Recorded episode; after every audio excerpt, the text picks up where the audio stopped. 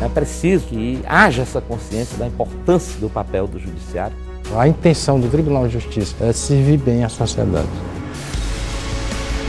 Um bom e respeitoso relacionamento com os poderes executivo e legislativo. Todos contribuíram de uma certa forma para que a gente tivesse esse resultado grandioso. Com padronização se consegue dar velocidade aos julgamentos. E o êxito automaticamente está sendo correspondido. TJCE em podcast.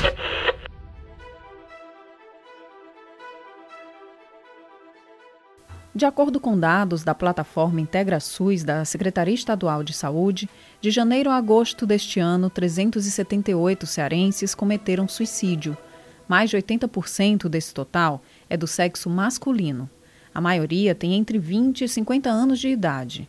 Houve um pequeno aumento em relação ao mesmo período do ano passado, que registrou 367 casos. No Brasil, são mais de 13 mil suicídios por ano, segundo a Associação Brasileira de Psiquiatria Quase 97% estão relacionados a transtornos mentais.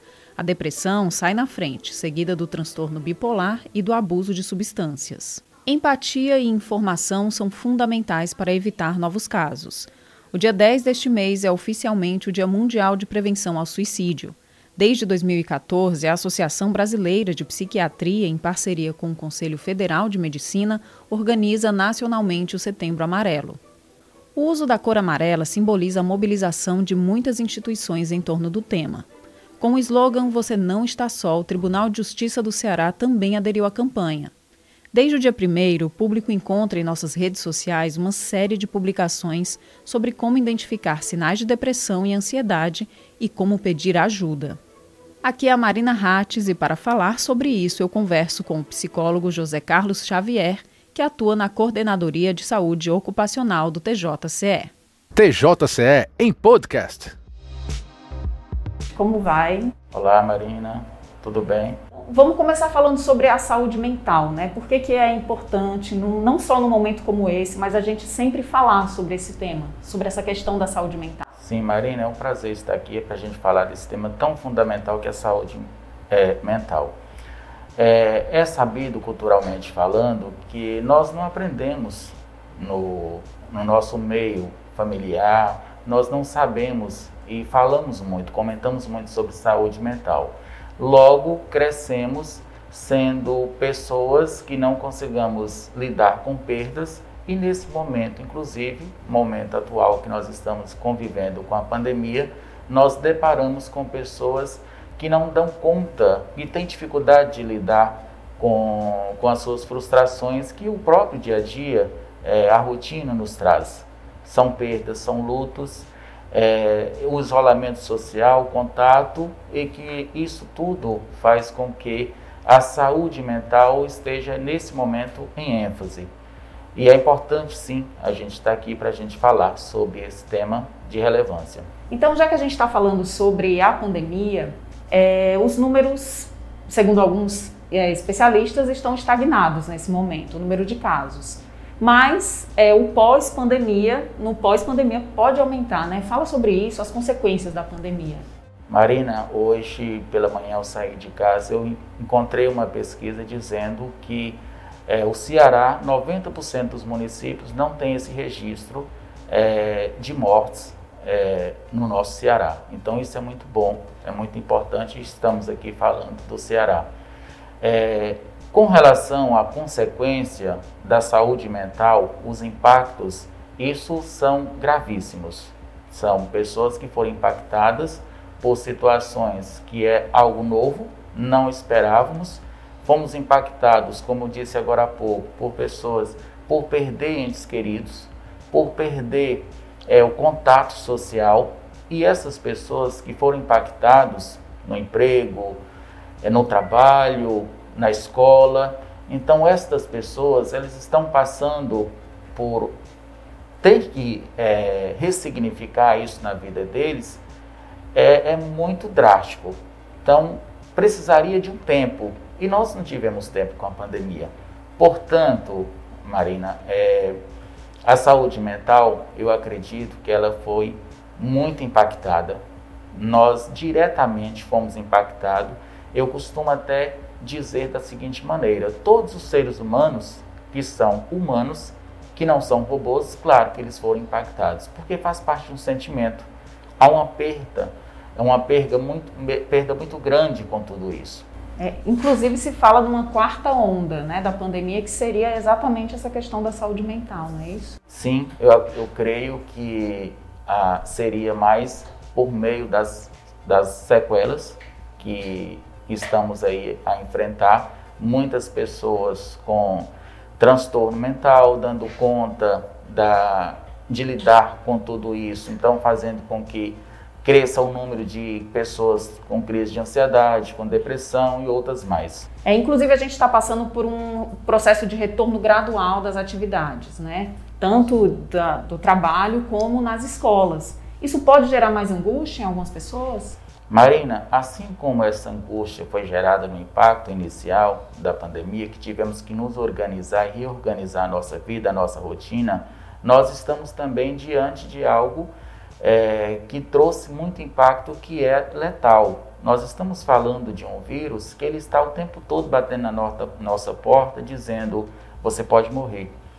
E isso a gente não está acostumado a nossa rotina, tira isso. O fato de vocês acordar de manhã, fazer suas obrigações, passar o seu dia fora de casa, cuidar, chegar em casa numa rotina, você não consegue pensar sequer na morte. Então, é, com esse isolamento social, com a questão da pandemia e sabendo que muitos ali estão sendo é, acometidos por, por esse diagnóstico, nós estamos na casa de, eu vou arredondar o número, quase 600 mil pessoas mortas, isso para mim quer dizer que eu posso também estar tá nessa estatística se eu adquirir. Então logo eu vou estar impactado com tudo isso e isso é preocupante para quem vai voltar à rotina natural, que é o trabalho, que é a escola, os estudantes, né? A gente sabe que precisam estudar. O Enem é, ele está aí já batendo na porta, daqui a pouco os alunos estão precisando de fazer o Enem e, e que eles estão com certeza bem ansiosos, né? tanto com a, a prevenção do cuidado em saúde física, também, claro, mental, e ainda ter que lidar com esta ansiosidade de, do, dessa aprovação do Enem. É, como é que as empresas, as escolas, as instituições públicas, né, como elas precisam lidar com esse retorno? Olha, é muito peculiar é, esse retorno. Como é, é preciso a empresa ter um grande cuidado de reavaliar qual é o, o setor, qual é o serviço que ela está oferecendo, de que maneira que ela oferece isso, que ela se põe como empresa dentro da, da sociedade. Então, para cada um, eles precisam de ter esse olhar, esse cuidado, porque estamos falando de colaborador. E esse colaborador é um ser humano. E esse ser humano, ele tem que ter esse zelo, tem que ter esse cuidado. Porque a empresa ou a escola dizer vamos voltar às nossas atividades sem qualquer prevenção, sem qualquer maneira desse cuidado, pode impactar sim e isso ser muito grave para o colaborador, o servidor, e isso impactar a saúde mental do mesmo, e para não dizer física e letal. É, qual o saldo da pandemia? Que, qual o saldo que ela deixa para a nossa saúde mental e se isso também pode vir a longo prazo? Olha, é muito pertinente essa pergunta, pois nós estamos nesse momento é, deparando é, o grau da importância da saúde mental. Nós estamos, acredito que os colegas da psicologia e os profissionais da psiquiatria têm observado um número elevante, exorbitante de pacientes batendo na sua porta por questão emocional. E isso gera sim consequência. Saúde mental é, tem alguns casos que são crônicos, e casos crônicos, uma vez que você passa por aquele diagnóstico, você precisa estar em manutenção constante para poder buscar esse equilíbrio para saber lidar melhor com o enfrentamento do dia a dia. No caso da depressão, existem tabus assim que precisam ser desmistificados? Marina, nós estamos numa sociedade hoje que ela usa muitos clichês é, da psicologia e de todas as áreas em, em, especial, né? Mas da psicologia, por exemplo, é comum quando a gente está triste a gente falar que está deprê. E é comum a gente ter transtornos de ansiedade um pouco mais elevado e falar que tem apenas depressão. Então nós temos que preocupar com isto e literalmente passar por um especialista e entender se aquela minha é, tristeza ela tem um motivo óbvio, se foi por um luto, por uma perda de trabalho, por um relacionamento que foi mal sucedido, por algo que eu perdi, um carro que bateu, algo que, que você, é, um dano que você teve ali casual e que esse dano te trouxe uma tristeza. Tristeza é passageira. É, a depressão ela é um pouco mais forte, ela é, já sai de um contexto normal e vai para aquilo que a gente chama de diagnóstico. E depressão, às vezes, ela tem grau 1, 2 e 3, é, leve, moderado e grave. Nesses graus de, da depressão, nós temos especialistas que são os psiquiatras para poder fazer a medicação. É preciso a gente estar atento com essa tristeza. Se é uma tristeza passageira ou se é uma tristeza que traz outros sintomas que aí a gente pode pensar na possibilidade de uma depressão ou outro caso além. Eu ia inclusive te perguntar a diferença entre depressão e tristeza, mas fala também a, a diferença entre depressão e ansiedade. Sim, a, a depressão ela é um diagnóstico, como disse agora há pouco, ela tem nível 1, 2 e 3, moderado, grave e leve. O leve é aquele que você é, está ali irritado, está muito mal, mas consegue fazer seu trabalho naturalmente. Você percebe que tem uma, um grau de irritabilidade, mas está tudo bem, é natural. Você consegue é, lidar mal com algumas coisas e leva isso de maneira muito tranquila. A moderada, ela já começa a te dar sinais diferentes. Você consegue ter, perceber que ir ao trabalho gera muito esforço. Você pensar na possibilidade de lidar com alguém socialmente te gera um grande esforço. E aí começa a dar dor de cabeça, alguns sintomas surgem além da, desse é, descaso de si, né? começa a ficar mais relaxado e começa a não mais produzir profissionalmente falando e percebe-se acamado algumas vezes. E no caso da, da depressão grave, é onde o sujeito, literalmente, o paciente, ele não consegue mais sair de casa, ele não consegue muito ter uma, é, um contato é, com pessoas. Ele está literalmente acamado e ele precisa urgentemente ser medicado, às vezes não só por conta dele, porque ele já não consegue mais ter sequer um raciocínio para isso e um desejo de uma melhora. E aí onde entram os familiares para poder dar esse suporte a esse, a esse paciente. Quais os principais erros cometidos por quem tenta ajudar quem está nessa situação? Marina, a saúde mental, por ela ser abstrata, por ela ser é, algo muito que podemos, eu vou dizer, exemplificar da seguinte forma: quando deparamos com alguém na nossa frente, olhamos para ele a gente não sabe se ele tem problema mental ou se é uma pessoa normal. É, é corriqueiro no nosso dia a dia encontrarmos pessoas que nós não sabemos quem ela é. Então, para isso é preciso ter muita atenção. E às vezes nós levamos a uma situação, como falei agora há pouco, nós não estamos acostumados a lidar com a, a saúde mental. Logo a gente ignora de imediato. A gente ignora dizendo vamos à praia, vamos passear, vamos fazer outras coisas.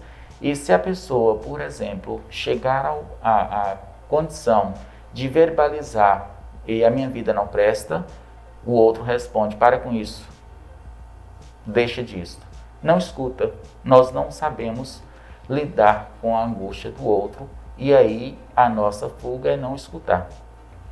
Esse é um erro. Esse é um erro. Como nós podemos fazer para é, ter esse cuidado? Geralmente, a sensibilidade na escuta vai fazer com que você tenha uma grande observação desse sujeito. Uma vez que ele tem um certo comportamento e mudou o comportamento, questiona junto com ele, de forma moderada.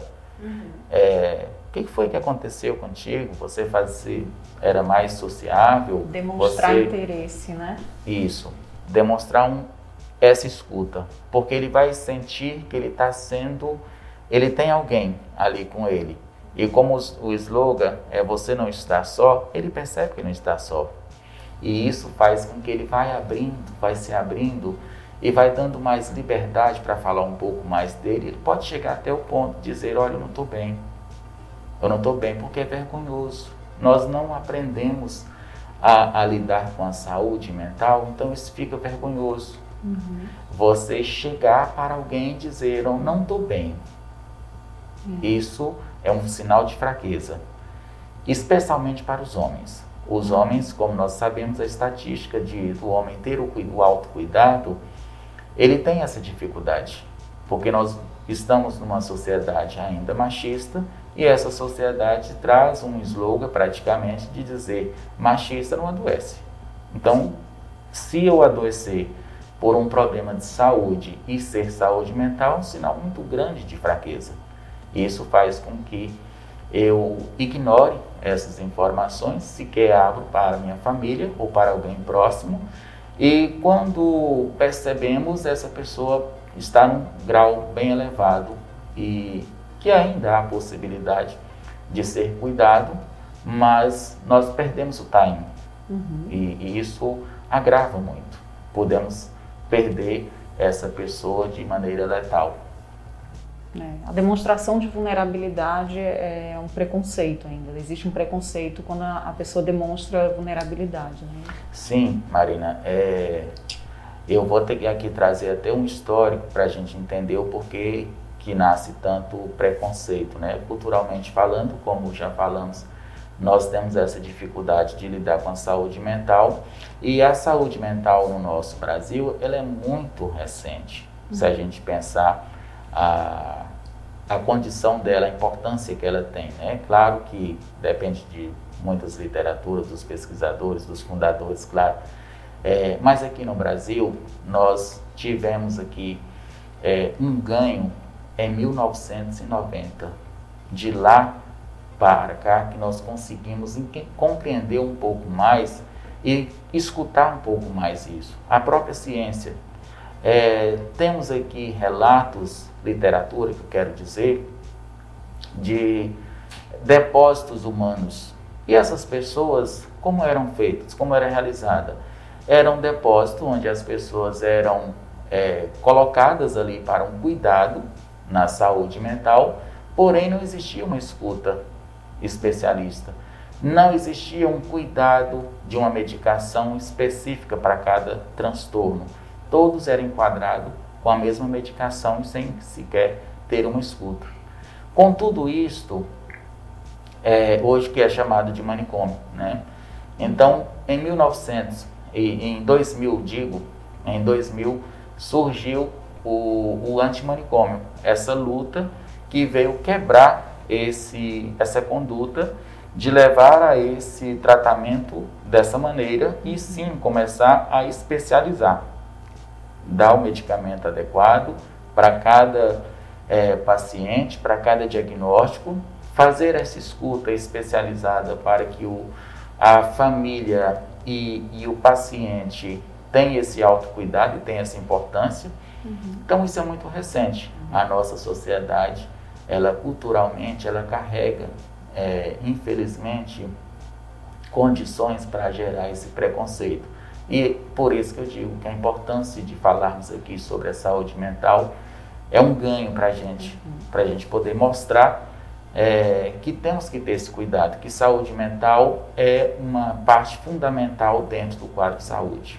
É, a gente pediu para os nossos seguidores no Instagram enviarem as dúvidas deles em relação a esse assunto. Aí a gente tem umas perguntas aqui, ó. Primeira, é como aconselhar um amigo elegantemente a pedir ajuda a um psicólogo. Gostei do elegantemente.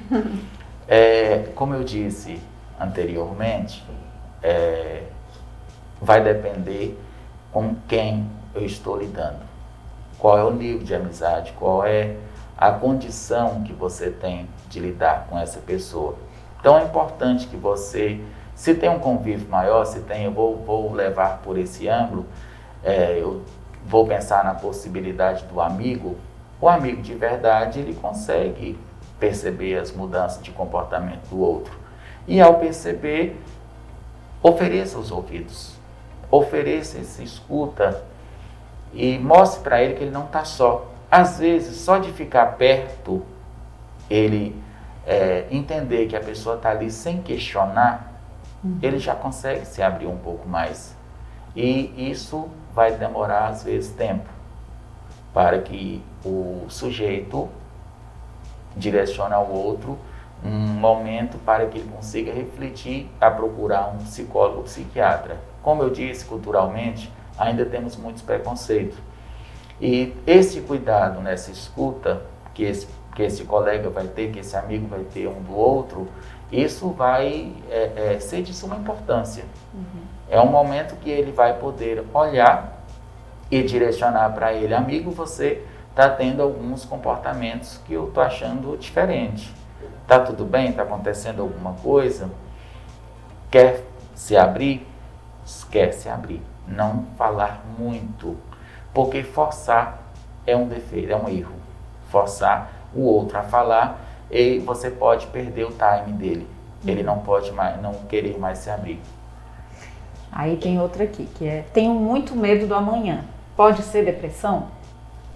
Olha, o ouvinte que nos colocou essa pergunta é uma pergunta, é, eu diria que bem mais profunda.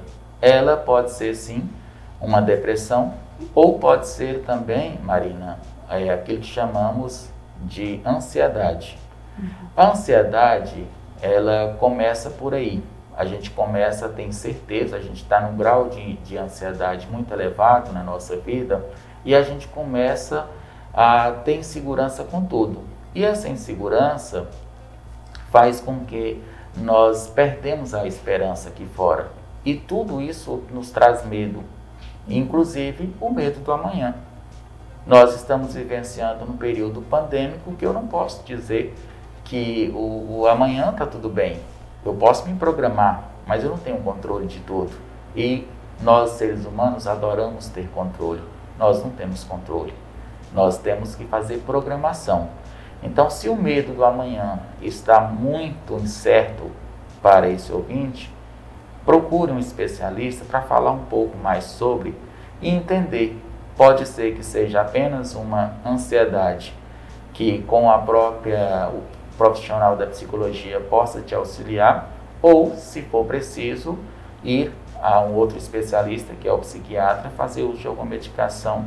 Certo. Aí a outra pergunta tem a ver com o retorno presencial, que a gente já falou aqui, mas ele fala sobre ter, ele ou ela, né, fala sobre ter agorafobia e síndrome do pânico, né? Como lidar com a possibilidade do retorno presencial tendo agorafobia e síndrome do pânico. Eu espero que esse ouvinte, ele, com todo esse diagnóstico, ele tem sido medicado. E ele está sendo acompanhado por um especialista para iniciar. É, nessa situação, se ele já faz é, esse tratamento, então ele deve, ele com certeza ele deve é, ter um, um, atestado para comprovar diante a, a, empresa dele a situação que ele está é, se encontra clinicamente falando. Se ele não tem esse, é, ele conseguiu por ele mesmo fazer esse diagnóstico e não procurou ainda ajuda, é importante que ele faça são é, sintomas que pode agravar ainda mais. Então é importante que ele tenha. Com relação à empresa, eu acredito que a empresa vai abrir para o colaborador essa condição, porque é, é, está dentro dos direitos. Uma vez que estou aqui relatando que eu tenho um problema de saúde, seja mental ou física, a empresa por si só ela vai aderir a esse processo. Então, eu acredito que sim, um diálogo com o chefe com aquela pessoa que é diretamente ligada a ele para mostrar essa situação, repassá-lo para estar ciente. Perfeito. Aí a última pergunta que tem aqui é: tenho medo de não passar no vestibular, o que fazer? Sim, é, com certeza é, é, é, um adolescente, suponho, suponho que seja um adolescente. Hoje o adolescente está aí lidando com o Enem, né? E interessante que é, o, o, Enem ultimamente ele tem tido algumas oscilações em datas, isso gera um impacto muito grande para esse adolescente, para esse aluno. E a questão da, da prova em si gera uma, uma certa angústia. Ele precisa, se ele perceber que ele está muito ansioso, ele procura também aí um especialista, mas é natural que tenhamos uma ansiedade. Ansiedade é um sentimento que faz parte do ser humano. Nós temos que ser ansiosos e qualquer coisa que a gente vai fazer, a gente precisa de ter essa ansiedade até para executar aquilo que nós queremos. Logo, é natural que o adolescente que vai prestar uma prova do Enem ou do vestibular, ele tem sim uma certa ansiedade. Mas ansiedade é diferente de crise de ansiedade. A crise de ansiedade já está um pouquinho mais exacerbada e pode ser até que precisa de fazer uso de um auxílio medicamentoso. Vai depender é, de que grau nós estamos falando dessa ansiedade. É, como uma pessoa que está nessa situação de angústia, de ansiedade, depressão, ou até mesmo familiares, pessoas próximas, como elas podem procurar ajuda? Olha, é, Marina, nós temos vários meios hoje de contactar pessoas, inclusive nesse período pandêmico, nós temos vários canais de profissionais da psicologia que estão abertos a fazer essa escuta gratuita, a a, a qualquer um da, que passa por é, situações do quadro da saúde mental. E para aqueles que pertencem ao, ao servidores do Tribunal de Justiça, nós temos o e-mail de comunicação, que é, é atendimento saúde arroba tjce.jus.br. TJCE em podcast. Ao final do programa, a gente pede uma dica cultural para o convidado. O que, que você tem lido, assistido, série, filme que você pode indicar para a gente? Ótimo. São várias dicas, na verdade, mas eu vou é, restringir-me a uma que chama A Última Lição. É, é um filme que foi que é, surgiu em 2015, então ele vai retratar aí muito sobre a saúde mental e sobre essa importância de esse cuidado, de zelo para ter um com o outro. Perfeito. Obrigado, viu, por disponibilizar teu tempo e trazer teu conhecimento sobre esse tema para a gente. Marina, mais uma vez, obrigado por essa oportunidade. É muito bom falar com vocês sobre esse tema tão relevante na nossa vida e, com certeza, agora na pandemia, muito mais. TJCE em podcast. A gente fica por aqui, nosso encontro acontece quinzenalmente. Você pode nos ouvir no Spotify, no Google Podcast, no Apple Podcast ou no próprio site do tribunal. Até o próximo programa. Este podcast é apresentado por Marina Hatz, também responsável pelo roteiro e produção. A edição de som é de Aldério Dias e Renato Gugel, editor-chefe, e Lu Santiago Júnior.